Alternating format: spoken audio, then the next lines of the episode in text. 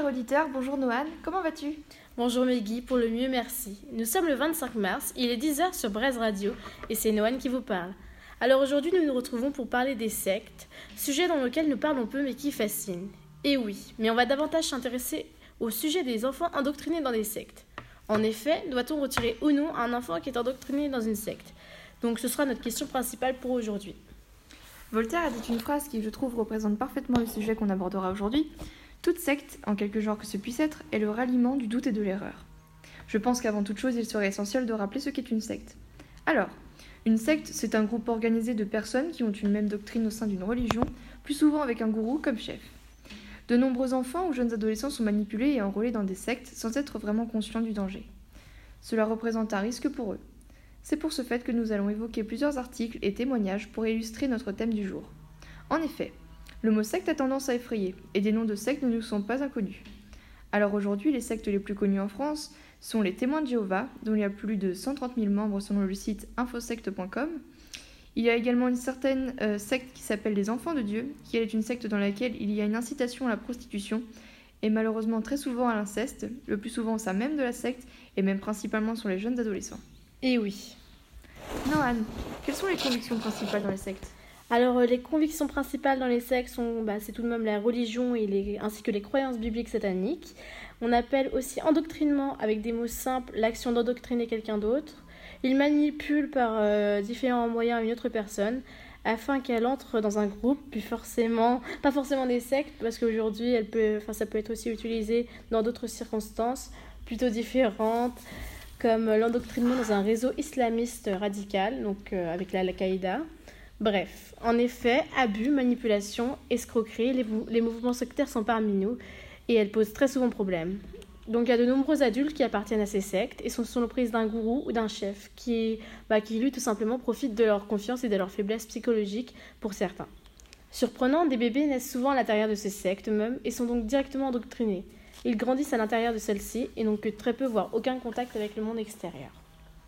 Dans la chaîne de reportage Mille et une sur YouTube, la jeune femme nommée Amorina Winkler, qui a grandi dans une secte aux côtés de ses parents, témoigne au sujet de son expérience traumatisante dans la secte Les Enfants de Dieu, lieu de pédophilie et de prostitution.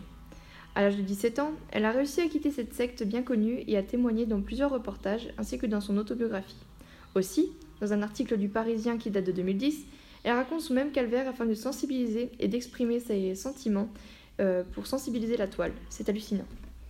C'est vrai que c'est un sujet qui peut faire froid dans le dos. De nombreuses personnes ont effectivement décidé de témoigner leurs histoires. Je suis tombée récemment sur un article de l'Express, certes qui date de 2010, mais qui indique qu'en, bah, ce sont des chiffres de 2010, qu'en 2010, plus de 60 000 enfants souffrent chaque année en France de maltraitance liée à un endoctrinement dans une secte. D'après cet même article, Georges Fenech, qui est un homme politique, déclare que ces chiffres relèvent d'un, je cite, drame national et qu'il faut avertir les autorités dans les cas où des mineurs seraient des membres de la secte.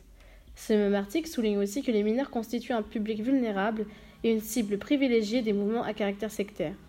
C'est sûr qu'un enfant qui grandit dans une secte auprès de ses parents n'est pas conscient du danger qui l'entoure. Oui, une véritable emprise mentale. Nous allons nous intéresser sur un article de l'Express qui date de 2015, qui a comme grand titre Coup de filet dans une secte soupçonnée de violence sur mineurs. Dans la secte d'Habitas Place, il y aurait eu en effet des fraudes fiscales faites par certains membres de la secte. L'enquête concerne des faits, je cite, d'abus de vulnérabilité. Dans cette secte, les enfants ont participé et ont aidé leurs propres parents à travailler, mais parfois en utilisant de la fraude contre leur gré. Et oui, je cite également dans cet article qu'il y a une centaine de mineurs dans la secte. Avant, cet article, je n'avais jamais entendu parler de cette secte. Lorsque certains membres de la secte ont été interpellés, certains des enfants avaient des, avaient des traces récentes de correction physique. Donc cette secte a beaucoup fait parler d'elle en France. Il y a également eu un reportage sur TF1 à cet effet même si nous n'entendons parler que rarement des sectes, excusez-moi, les gens, les gens savent que dans un certain nombre d'entre elles, il y a de la violence et une véritable emprise. Dans cette secte, les actes de violence se faisaient par des coups de baguette et d'osier ou de règles sur différentes parties du corps. Effectivement. Pour justifier ces actes de violence, les adeptes de cette secte invoquent des versets de la Bible. Je cite La folie est liée au cœur des enfants, le bâton qui les châtie les en éloignera. La religion et les croyances sont très souvent utilisées comme une justification dans les sectes. Selon ce même article, il existerait une organisation de lutte contre les sectes, la Mivilude. Elle observe et analyse le phénomène sectaire, coordonne l'action préventive et répressive des pouvoirs publics à l'encontre des dérives sectaires et informe le public sur les risques et les dangers auxquels il est exposé selon le site des dérives sectaires. L'organisation est plutôt connue. Selon un article du site de l'Union nationale des associations de défense des familles et de l'individu victime de sectes, dans un extrait du rapport des Miviludes, l'auteur Delphine Guérard aborde la question de la violence sectaire à l'encontre des enfants dans les sectes. En effet, les enfants y sont tout de même éduqués selon les principes et les valeurs du maître, contraints d'adhérer aux croyances du groupe, mais malgré cela, ils se retrouvent généralement dans un environnement néfaste pour un bon développement et ils sont élevés dans un milieu particulièrement pathogène avec de multiples violences. Aussi, il y a un article que je trouve intéressant qui date de ce 10 mars, 10 mars dernier du site du Centre contre les manipulations mentales qui a comme titre Une enfant incassable au cœur d'une secte qui relate la vie de Myriam Kaiser. Récemment, elle a écrit un livre dans lequel elle raconte la vie infernale qu'elle a subie dans une secte religieuse du Québec où ses parents l'ont emmenée à l'âge de 2 ans. Il aura fallu 27 ans après son évasion pour mettre sur papier cette vie d'enfer. Ses parents l'ont abandonnée dès son jeune âge à un gourou et à ses disciples, lesquels lui ont fait vivre un quotidien de travail forcé et de violence physique et psychologique. J'ai choisi de ne pas identifier la secte pour éviter que l'attention médiatique soit détournée vers ces gourous et pour que les projecteurs restent sur les victimes qui se font briser par ces organisations, a confié Myriam Kaiser. Je vous dis que mon arrivée sur la même planète que les autres a été tout un rodéo. Après m'être évadée, j'ai constaté effectivement que je ne venais pas de la même planète que les autres. On savait qu'il y avait un monde extérieur, mais le mot normal n'était pas dans mon vocabulaire, sont les mots de Myriam. C'est plus que choquant pour ma part.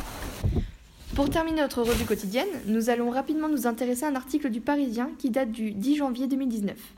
La gourou d'une secte située en Bretagne, dans le Morbihan, a en effet été interpellée à Moron. Luce Barbe, gourou de la secte La Ferme des Deux Soleils, a été interpellée récemment à son domicile près de la forêt de Brocéliande. Et oui, dans cette secte, bah, il n'y a pas d'enfants ni de mineurs, mais le fait que cette secte soit située en Bretagne, si près de chez nous, nous a interpellés. Autrefois, ses propres employés n'étaient pas rémunérés, et cette femme avait une véritable emprise mentale sur eux. L'une des victimes déclare même Elle nous a détruits, on aurait pu aller au suicide collectif. En effet, si vous souhaitez en savoir plus à ce sujet, vous pouvez consulter de nombreux articles sur Internet. Il existe tout de même une loi de 2007 réformant la protection de l'enfance redéfinit la situation d'un mineur en danger. Celle-ci ne se limite pas à des cas de maltraitance avérés, mais, mais implique la prise en compte d'un risque potentiel dans le cadre d'une prévention nécessaire. Il y a risque lorsque les mineurs sont exposés à des conditions d'existence susceptibles de porter atteinte à leur santé, leur sécurité, leur moralité ou même leur éducation. Merci Meggy et merci à vous, fidèles auditeurs. Et on se retrouve demain pour notre revue de presse quotidienne. Donc si vous souhaitez en savoir plus, nous vous donnons rendez-vous sur notre site brezradio.com.